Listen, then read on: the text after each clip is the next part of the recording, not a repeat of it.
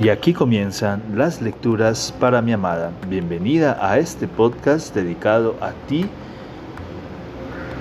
con todo el amor del mundo. Continuamos con la lectura de el texto llamado La embriaguez de la metamorfosis del gran escritor austriaco Stefan Zweig. Bienvenida.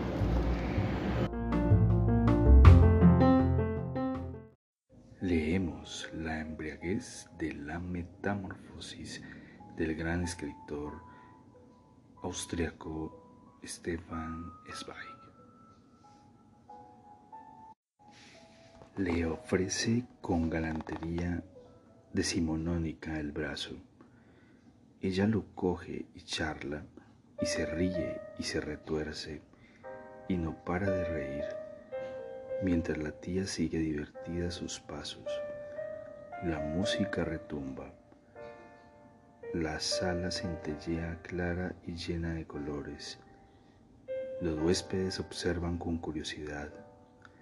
Los camareros desplazan una mesa y todo es amable, alegre y acogedor, de modo que no hace falta mucho valor para meterse en el abigarrado remolino. Tío Anthony no es desde luego un bailarín consumado, y el corpulento caballero de pelo gris guía de forma torpe y vacilante a su compañera.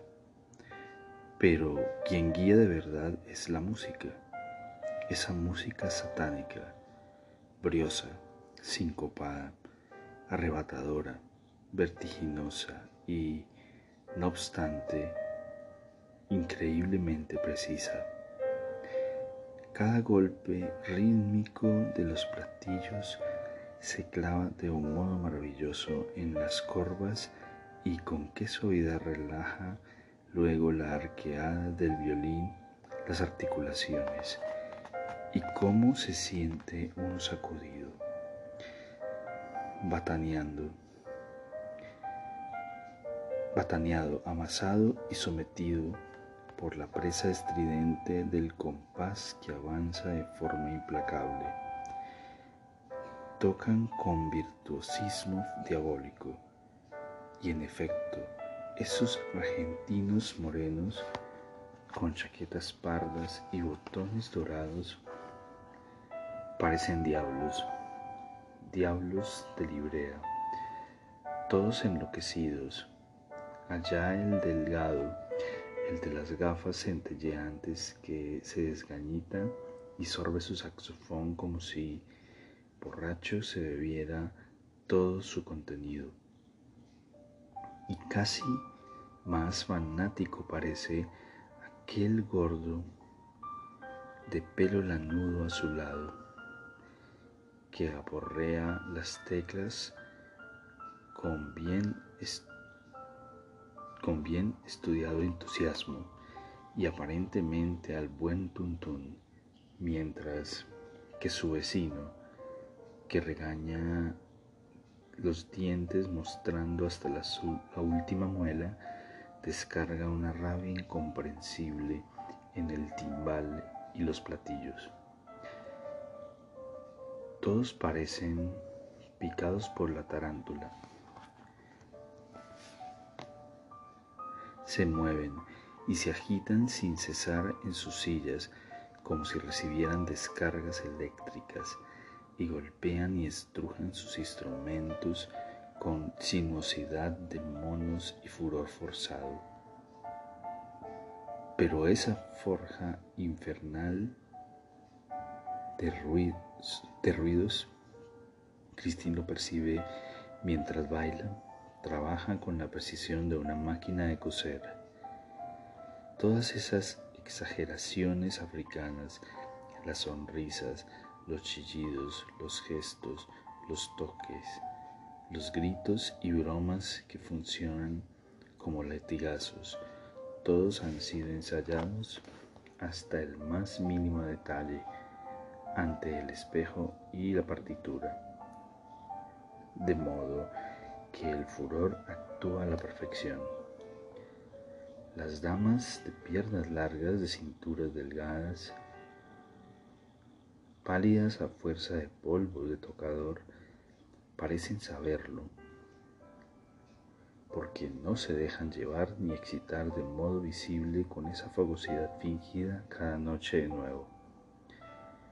Con una sonrisa maquillada con fijeza y unas manos inquietantes, inquietas marcadas con toques de lápiz de labios, se apoyan con soltura en el brazo del bailarín y la mirada rectilínea de sus ojos parece demostrar que piensan en otra cosa, o lo que es más probable, en nada. Solo ella, la extraña, la nueva, la asombrada, debe defenderse de la tentación de revelar su excitación, debe amortiguar sus miradas porque todo el tiempo siente su sangre sacudida por la música maliciosa, efervescente y cínicamente apasionada que hace a la que hace a la persona con insolvencia. Cuando el ritmo del bocado se detiene, de pronto y se produce un silencio.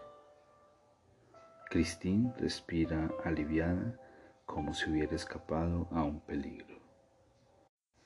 El tío, orgulloso y corpulento, también jadea. Por fin puede resoplar y enjugarse el sudor de la frente. Con pasos triunfales conduce a Christine de vuelta a la mesa. Y, oh sorpresa, la tía ya ha pedido un sorbete helado para ambos.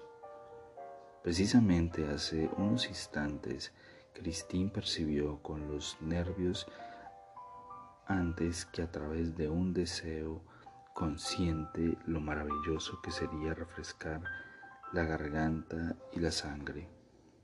Y ahora hay una copa de plata guarnecida de hielo.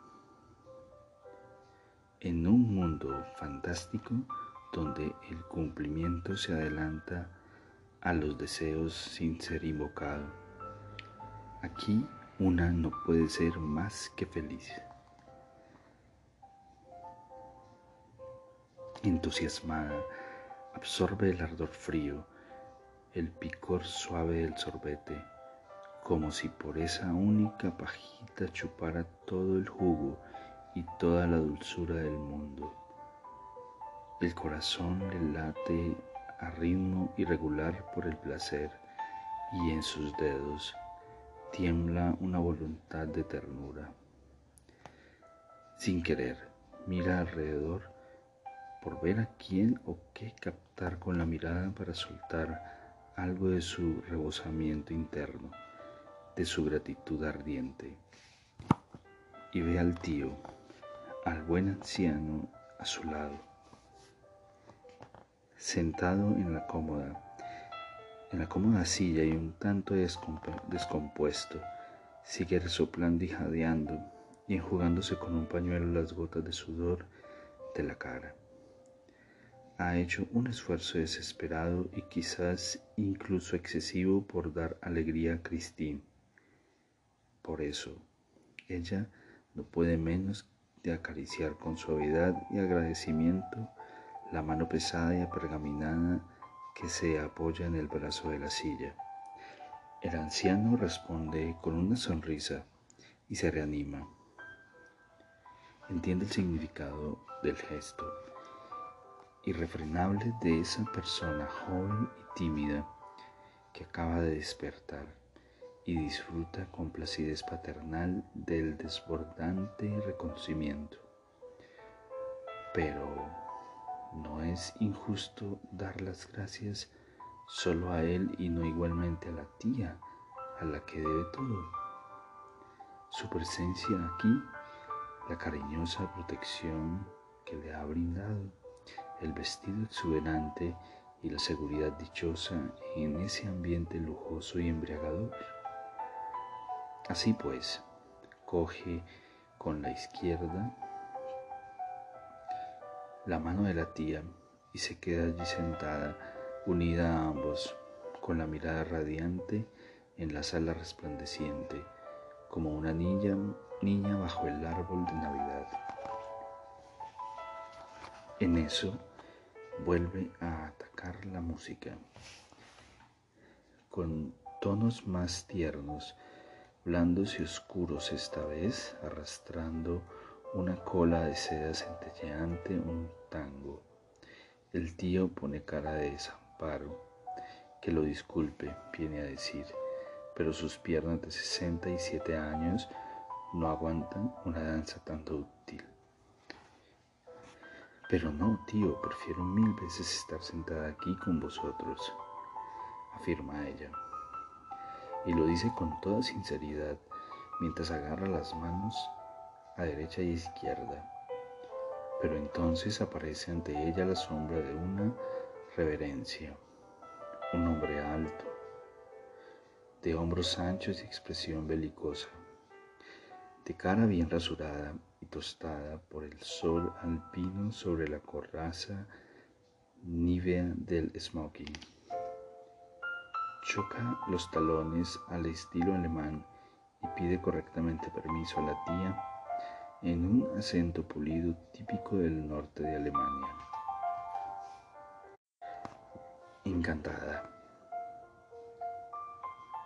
Responde la tía, orgullosa del rápido éxito de su protegida.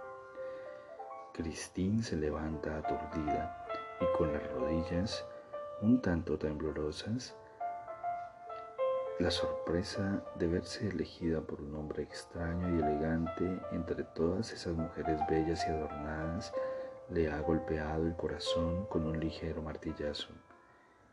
Después de respirar hondo con el pecho sumido en sentimientos confusos, pone la mano temblorosa sobre el hombro del distinguido caballero. Desde el primer paso se siente llevada con ligereza y al mismo tiempo con autoridad por ese bailarín impecable. Solo ha de, ceder a la presión apenas perceptible y el cuerpo se amolda enseguida a las flexiones y movimientos del hombre solo debe entregarse dócilmente al ritmo relajante que la arrastra con suavidad y el pie da con el paso correcto casi por arte de magia. Nunca ha bailado así y le asombra lo fácil que le resulta, como si de golpe le hubiera sido dado otro cuerpo bajo este otro vestido, como si hubiera aprendido y practicado el movimiento sinuoso en un sueño olvidado. Tales son, las, son la perfección y la facilidad con que sigue a una voluntad ajena. De pronto, se cree segura como en un sueño. Para su asombro, se siente flotar sin peso alguno por la sala reclinando la cabeza como si fuera en un cojín de nubes, los ojos entornados, los pechos que tiemblan suavemente bajo el vestido sedoso, totalmente suelta y sin pertenecerse ya a sí misma. A veces, cuando alza la vista hacia ese rostro cercano y ese y extraño desde las ondas fluentes de su ser llevada, cree observar una sonrisa satisfecha y aprobatoria en las pupilas duras y entonces tiene la sensación de que la mano ajena que la guía la aprieta cada vez con más confianza. Un miedo minúsculo, cosquilleante y casi voluptuoso titila vagamente en su sangre.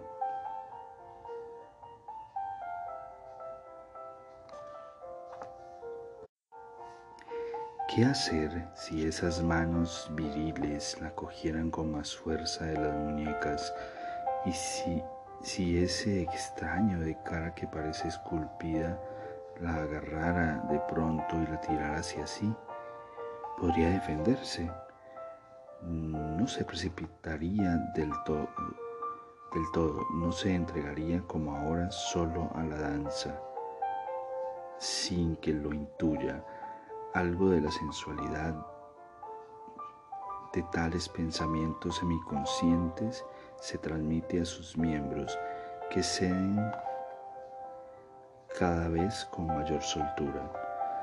Algunas personas sentadas en el círculo ya observan a esa pareja perfecta y ella, a su vez, percibe con embriaguez e intensidad en medio del baile el hecho de ser observada y admirada, cada vez más dócil y segura, se adapta a la voluntad del compañero que la lleva.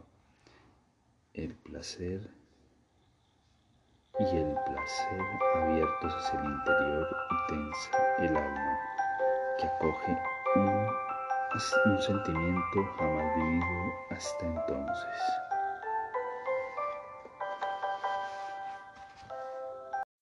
Y aquí terminan las lecturas para mi amada. Espero este capítulo haya sido de tu agrado. Te amo, te amo con todo mi ser, todo mi corazón.